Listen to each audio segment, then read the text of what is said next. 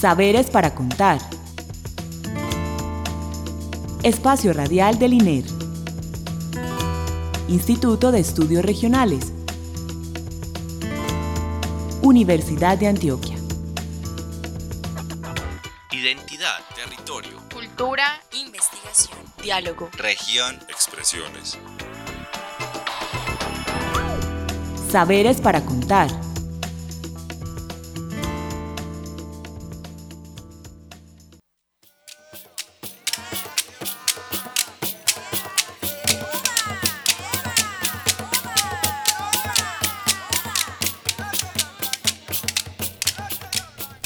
Buenas noches. Les damos la bienvenida a nuestro programa Saberes para Contar, el programa radial con el que el Instituto de Estudios Regionales comparte con ustedes los conocimientos de nuestros investigadores, los grupos con los que trabajamos, experiencias y, e información que traen pues nuestros investigadores invitados a este espacio. Eh, le damos las gracias a Alexis Ramírez por la asistencia técnica y la bienvenida a los profesores eh, Jenny Leal Flores, doctora de, eh, en Ciencias Naturales, adscrita a la Ciencias del Mar en la seccional de Urabá y eh, integrante del grupo GISMAC. Y también le damos la bienvenida a Vladimir Montoya, doctor en antropología, director del INER y miembro del grupo Estudios del Territorio. Buenas noches, Vladimir. Buenas noches, Jenny. Buenas noches, Clara. Muchas gracias por la invitación. Buenas noches, Clara. Bueno, eh, hay que decir pues que a Jenny la tenemos por teléfono porque como les digo, ella vive pues allá en Urabá. Bueno, eh, hoy vamos a hablar de un tema muy interesante y cada vez más cercano pues como a la realidad nuestra aquí de, de Medellín y es por la descentralización y la concepción pues que ya tenemos más de región, es decir, vamos a hablar del mar y del mar antioqueño, del ordenamiento pesquero y del ordenamiento integral pues como de la, del costero. Entonces, para comenzar, uno de ustedes, quien quiera, empecemos por Jenny, cuéntenos ustedes cuál es el problema que están trabajando, eh, qué es lo que están atendiendo pues como con esta investigación, Jenny. Bueno, en este momento eh, estamos de la mano con la gobernación de Antioquia, con Antioquia la más educada, la Secretaría de Agricultura y Desarrollo Rural, eh, llevando a cabo un proyecto de investigación que es financiado por el Sistema General de Regalías y el foco o el objetivo principal de ese proyecto es eh, brindar herramientas científicas que sean realmente útiles para el ordenamiento pesquero en la región. El problema que, estamos viviendo desde hace mucho rato, ya hace varios años, los pescadores y todas las personas que tenemos que ver con los recursos pesqueros en, en el Golfo de Urabá, es que se está reduciendo el recurso drásticamente. O sea, se ve hace bastante tiempo, los pescadores reportan que cada vez pescan menos, cada vez hay que ir más lejos a pescar, cada vez hay que usar redes con ojos de malla mucho más pequeños eh, entrar con embarcaciones con mayor poder eh, para llegar más lejos, etcétera, todo eso conlleva pues como a, que sea como síntoma de que realmente la pesquería no está eh, como debería de estar. Bueno, en pero... el momento de intervenir ellos mismos lo han pedido. Sí, Jenny, pero vamos con despacio, vamos a desmenuzar un poquito el tema, ¿cierto? Entonces, bueno, pero... Ustedes eh, con la gobernación, bueno, la Secretaría de Regalías y también ustedes están, pues trabajan en llave con la Autoridad Nacional de Acuicultura y Pesca. Em, ustedes están hablando de un manejo integral costero. ¿Qué es eso? ¿Qué, ¿Qué, es un manejo integral costero? Para que sabiendo esto podamos entrar más al tema específico de la pesca.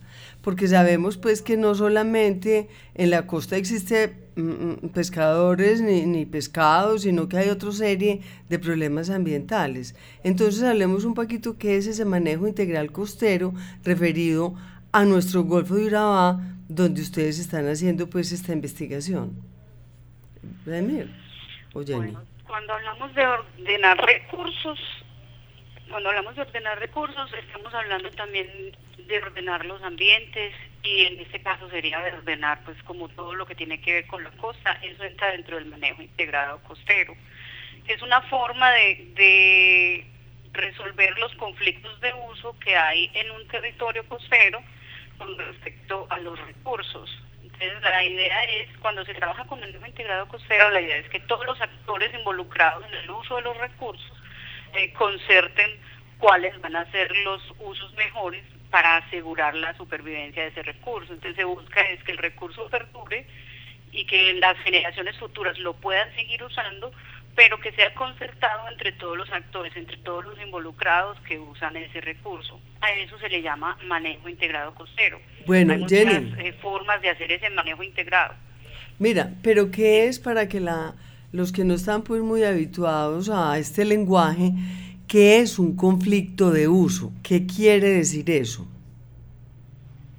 Un conflicto de uso es cuando dos personas que están compartiendo, en este caso el Golfo de Urabá, eh, quieren usar al mismo tiempo uno de los recursos que hay y no, eh, no hay, digamos, una forma organizada para usarlo.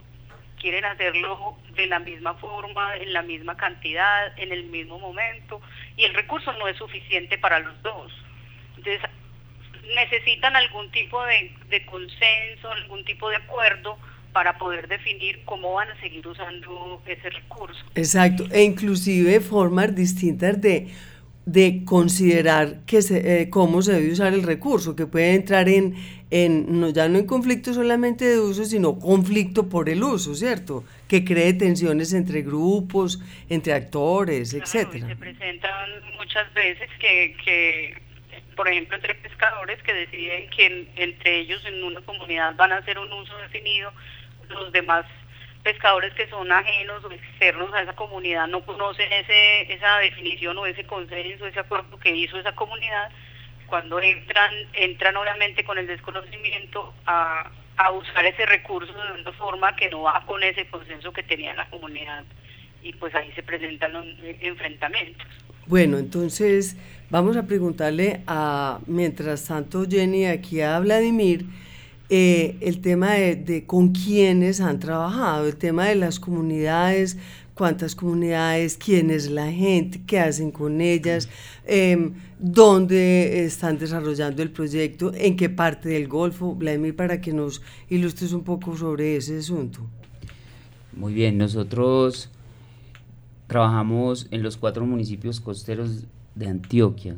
Es decir, estamos eh, tomando desde Arboletes en el norte hasta eh, Urabá, la parte más sur del Golfo, es decir, estamos en Bocas del Atrato, que es municipio de Turbo, y El Roto, que es la esquina sur del Golfo en antioqueño. La desembocadura del atrato. Sí, en ese, en ese trayecto estamos interactuando con aproximadamente 54, 60 entre comunidades de pescadores de distintos eh, tipos.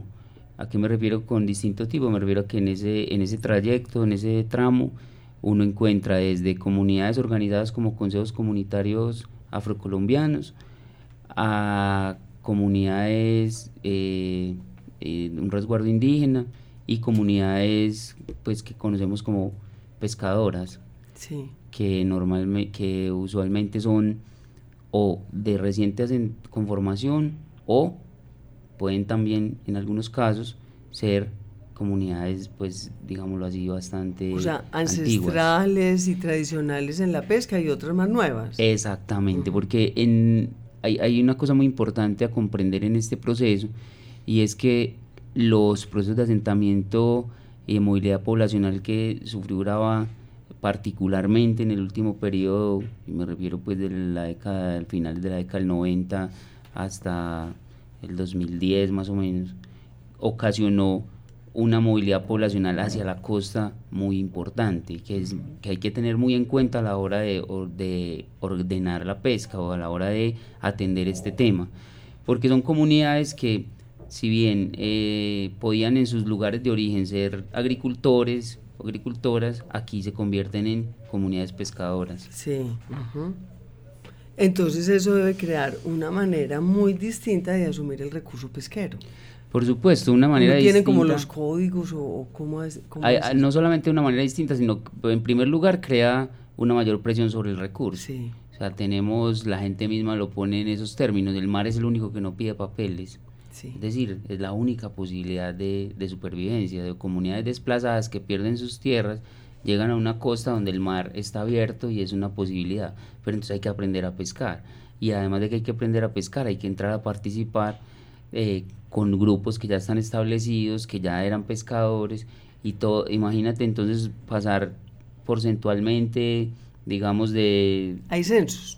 Mm, ¿Tienen alguna Hay unos censos, hay unos censos en, en 2000, hace dos años, el, la UNAV elabora un censo y establece aproximadamente 2.500 familias de pescadores en el Golfo.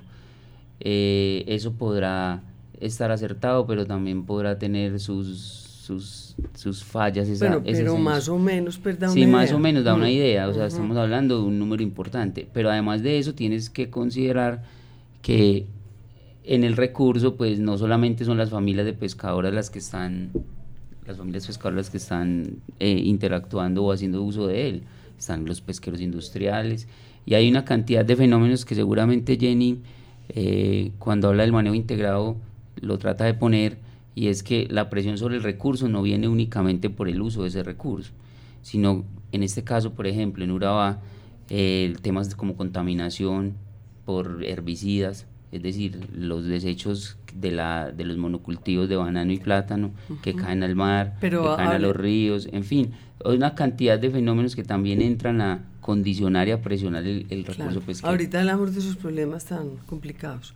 Pero entonces, a, ver, son distintos tipos de comunidades que ven el tema de la pesca eh, ¿podrías establecer, o es muy difícil, como tres o cuatro características que hagan que eh, esa manera distinta de ver el acceso al recurso y, y, pues si la explotación del, del, recurso pueda traer problemas entre las comunidades. O no se podría decir que, que, que la explotación del recurso pueda generar pues uno, uno lo que lo que lo que hemos empezado a percibir es que efectivamente en la parte sur del Golfo eh, donde está la influencia pues del río Atrato hay comunidades si se quiere más tradicionales un poco más eh, de ese tipo de ancestralidad a la que estabas haciendo referencia y que van desarrollando unas prácticas, digámoslo así, más equilibradas de explotación del recurso. Eh, y a medida que vamos avanzando hacia el norte, el tema se vuelve más complejo. Ahí ya hay unas razones biológicas que seguramente Jenny eh, puede exponer mejor. El recurso se vuelve más escaso. Eh, y las comunidades eh, tienen que hacer unos usos más intensivos, desarrollan otras artes de pesca. Ese desarrollo de artes de pesca es un tema muy, muy importante porque es un cambio, eh, eh, digámoslo así, importante entre las artes tradicionales y las artes que se introducen para poder hacer capturas mayores, más intensivas y demás. Y entonces eso va efectivamente presionando el recurso.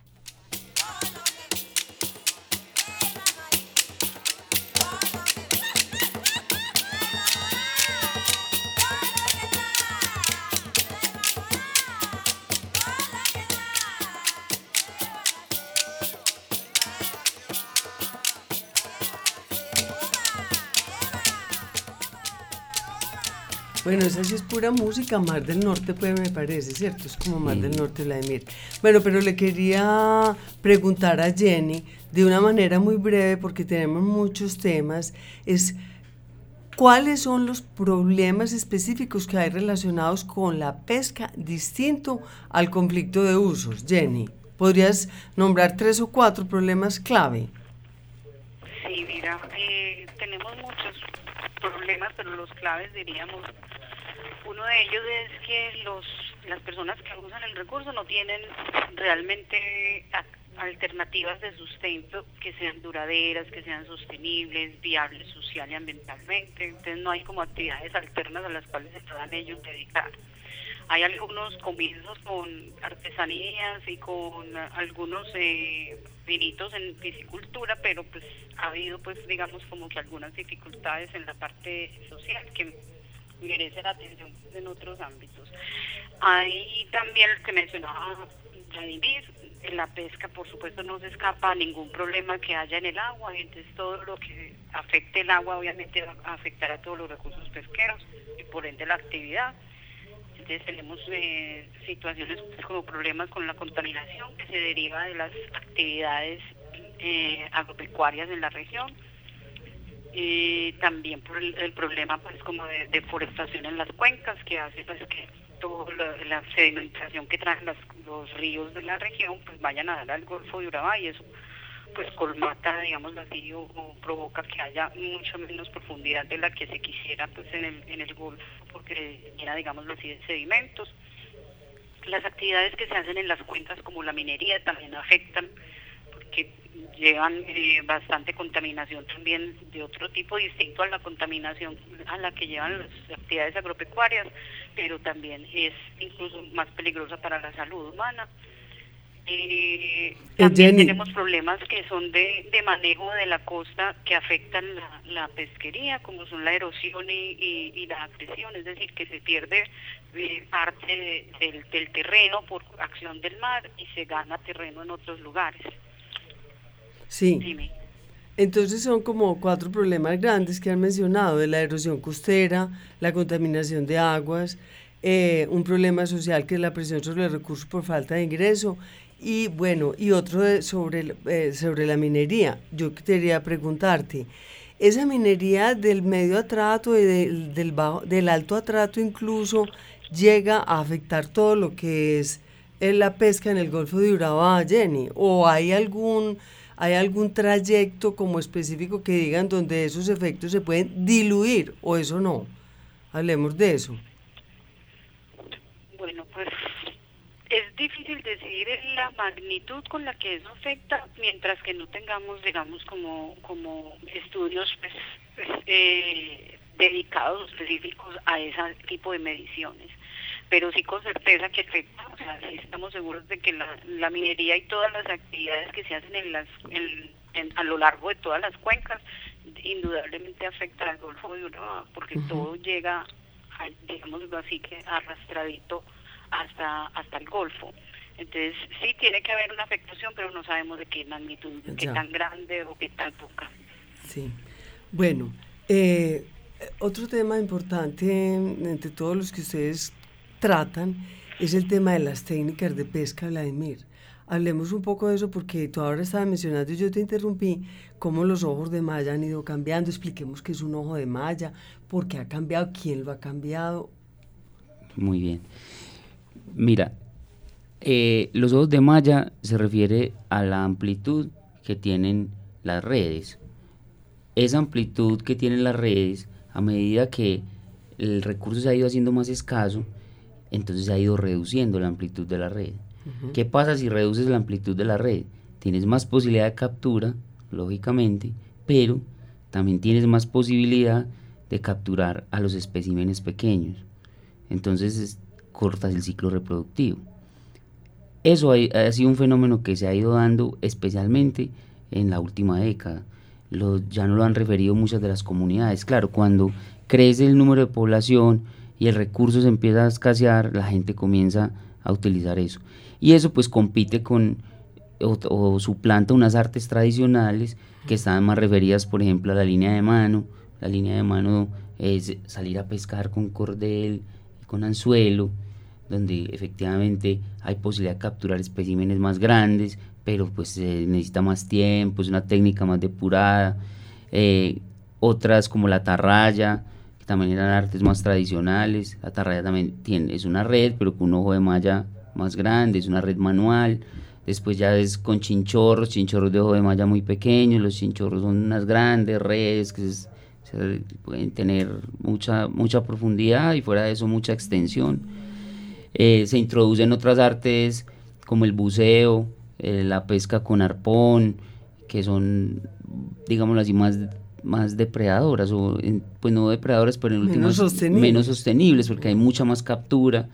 Eh, inclusive en el último tiempo nos han referido de la introducción de, de unas prácticas que consisten en sumergir mangle y encerrar, crear unos encierros alrededor de ese mangle, esa es una práctica bastante, bastante nociva. ¿Y esa cómo es? para? Se cortan unos palos de mangle, se sumergen, se dejan unos cuantos meses ahí, después de esos meses eh, ellos forman un banco de peces, los peces llegan a comer ahí, los encierran y lo van y los, y los, y los arponean, los cazan eh, como usos. Y entonces te pregunto, Vladimir, eh, ese, esos cambios son por la presión sobre el recurso, porque la gente se quedó sin tierras y fue a buscar en el mar eh, manera de subsistir, o también puede haber sido porque se pasó de tener la pesca como parte de la subsistencia a una economía más de mercado, o se ha incrementado el comercio del, del pescado, o sigue todavía siendo algo netamente para el consumo doméstico. Lo que nosotros hemos podido eh, diagnosticar con la gente es que la pesca alcanza apenas para la subsistencia. Hablar de una pesca industrializada en Urabá es muy complicado. empezando porque no hay las condiciones, no hay unas buenas cadenas de frío, no hay unas buenas redes de comercialización y el recurso además no es suficiente como para decir que tenemos una pesca que genera unos superávits importantes para la comercialización. Entonces, esa parte comercial está, digámoslo así, todavía en una escala muy incipiente. Eh, en ese caso, entonces, yo diría que el cambio en esas artes y la introducción de esas otras formas obedece más a los otros problemas, la disminución del recurso pesquero y el aumento de la población dependiente del recurso. Bueno, pero eh, Jenny, vamos a decir muy brevemente qué, qué es el ordenamiento pesquero, qué es lo que ustedes aspiran a ordenar, hacer qué. Bueno, con un ordenamiento pesquero lo que se busca, como el nombre lo dice, es ordenar o regular el uso del recurso. Es decir, que todos usemos siguiendo unas normas, siguiendo unos consensos, unos acuerdos que nos permitan que el recurso no se acabe, que todos lo podamos usar al mismo tiempo y en el mismo lugar como queremos, pero de forma organizada. Sí, y creen eh, Vladimir Jenny, o los dos y los dos, que es posible, o sea, la gente, las comunidades están eh, convencidas de que tienen que ceder para que haya un ordenamiento, haya una sostenibilidad en el recurso. ¿Cómo ven socialmente el tema? Para que realmente pueda desarrollarse un buen ordenamiento pesquero. Si es posible o no. Jenny. Jenny, ¿será posible? ¿Quieres que responda? Responde. Mire, socialmente uno lo que encuentra es una gran afecto por el mar y un gran sentido de pertenencia. O sea, la gente está consciente de que ese es su territorio, de que quieren estar ahí y de que sus posibilidades de estar ahí están en el mar, porque no hay otra, otra posibilidad. La mayoría de las comunidades no tienen tierra, o sea, tienen el lugar donde viven y ya. O sea, no, pueden, no podrían ser comunidades agricultoras si vamos a eso. No hay industrias, no hay empleo, o sea, el mar es su posibilidad, pero a, la vez hay un gran afecto, una gran pertenencia por el territorio. Se han ido combinando esos saberes, entonces la gente le ha ido transmitiendo a los demás, los que ya estaban ahí, a los que llegan, y en fin, y se ha ido desarrollando eso. Entonces uno socialmente lo que percibe es que hay un sentido, una territorialidad, hay unos sentidos compartidos de, que, de, pertenencia y de afecto por el, por el mar y por, y por la costa y por su territorio. Y ligado a eso se ha ido desarrollando también la conciencia de que efectivamente hay que tomar unas acciones, hay que cambiar unos modos, hay que intervenir un problema, porque es que además lo que está comprometido en el día a día es su, propia supervivencia. Entonces vemos comunidades con una, con una soberanía alimentaria totalmente diezmada y totalmente en peligro. Entonces, sí, efectivamente, desde la parte social uno ve esa, esa, ese compromiso o esa posibilidad de generar ese compromiso lo que están buscando y lo que están pidiendo es alternativas. Jenny lo ponía ahorita. O sea, si la pesca no es suficiente, entonces qué alternativas económicas se pueden generar en el mismo territorio que puedan eh, complementar esa actividad que ya es tradicional y que ya está incorporada dentro de sus hábitos. Bueno, ¿y qué, qué alternativas están viendo? Pues con la misma, nosotros hemos hecho un proceso ya durante este año y largo que llevamos en el proyecto, con las comunidades identificando problemáticas, identificando potencialidades en el territorio y también identificando con ellos posibles escenarios de alternativa económica. Y son varias, son muy diversas, varían entre las comunidades que... que Pero tres ejemplitos. Tres ejemplos, bueno, complementarias a la pesca, entonces empiezan a aparecer actividades como cultivo de peces, empiezan a, aparecer actividades como eh, mantenimiento de manglar, o sea, mantenimiento de bosques, eh, cuidado de cuencas, cuidado de costas, alternativas como... En donde la, en donde la gente participarían. Participarían y podrían vivir de eso. Y podrían vivir de eso si se les, efectivamente, pues se les financia y se les agencia esa, esa posibilidad. Eh, participarían o proponen pues que se creen programas también de pequeñas huertas o pequeños eh, eh, cuidado de animales domésticos, cosas como esas, siempre pensando como mucho en alternativas que estén ahí mismo en el territorio.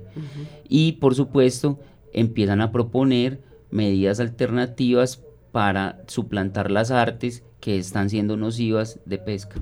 Ah, bueno. Em, ya para terminar, Jenny, ya vamos a terminar. Ustedes tienen en mm, muy brevemente alguna experiencia de ordenamiento pesquero que sea como un modelo o bueno, que por lo menos nos muestre como un camino. ¿Hay otra, alguna experiencia de ordenamiento que sea útil a las comunidades? ¿Hay alguna experiencia, Vladimir? En el repertorio, Jenny. Pues Vladimir les, les puede ampliar más el, el ejemplo porque él pues lo, lo vivió cercano, eh, pero yo diría pues que un referente en este momento en cuanto a manejo con comunidades, pues porque hay que, hay que especificar pues que en el ordenamiento podemos hacer tres tipos de manejo, uno que es con las comunidades, otro que es de las comunidades solamente con el gobierno o con el Estado y uno que sea solamente del Estado. Eh, aquí pretendemos hacerlo en un tipo de comanejo, que es como que comunidades, Estado juntos concerten y, decidan cómo manejar su, su recurso pesquero. El, el, ejemplo al que me refiero es el de la CEPA, el de la zona exclusiva de pesca artesanal en el Pacífico. Yo creo que Vladimir les puede ampliar un poco más sobre eso. Vladimir. La zona exclusiva de pesca artesanal en el Pacífico está en el municipio de Vallasolano y es una zona que comprende desde el límite con el Parque Nacional Lutría hasta el límite con el municipio de Jurado. Es una zona en la que se protegen las 2.5 millas náuticas desde la línea de costa para la pesca artesanal y luego se alternan los usos entre pesca artesanal, pesca deportiva, pesca industrial y se van estableciendo zonas, una, es una zonificación. ¿Qué es lo interesante? Que en, esa, en ese proceso se hace una concertación entre comunidades, el Estado, comerciantes, para el manejo de ese recurso pesquero. Y como se nos está acabando el tiempo, pregunto, ¿eso ya fue aprobado? Sí, eso está normatizado, eso está por decreto de la Autoridad Nacional de Agricultura Bueno, tendremos otro programa para hablar del tema, ¿cierto, Vladimir? Claro que sí. Jenny, nos tenemos que despedir dándote las gracias pues por tu participación en este programa. Quedamos con toda la, mitad de las preguntas sin hacer, pero en otra oportunidad eh, eh, mm, podrías aceptar otra invitación, ¿cierto? Claro que sí, cómo no. Bueno, en todo caso, Jenny, muchas gracias por tus aportes, gracias a Vladimir. Eh, también le damos buenas noches para ambos. Bueno, buenas noches, Clara, gracias. Bueno, le damos las gracias a Alexis Ramírez por la asistencia técnica, a Alicia eh, Reyes y a Caterine Montoya por la realización, a Oscar Pardo por la edición. Les habló Clara Inés Aramburo. Recuerden que nos pueden escribir a saberes para contar gmail.com. También estamos en Facebook y en Twitter. Feliz noche y muchas gracias.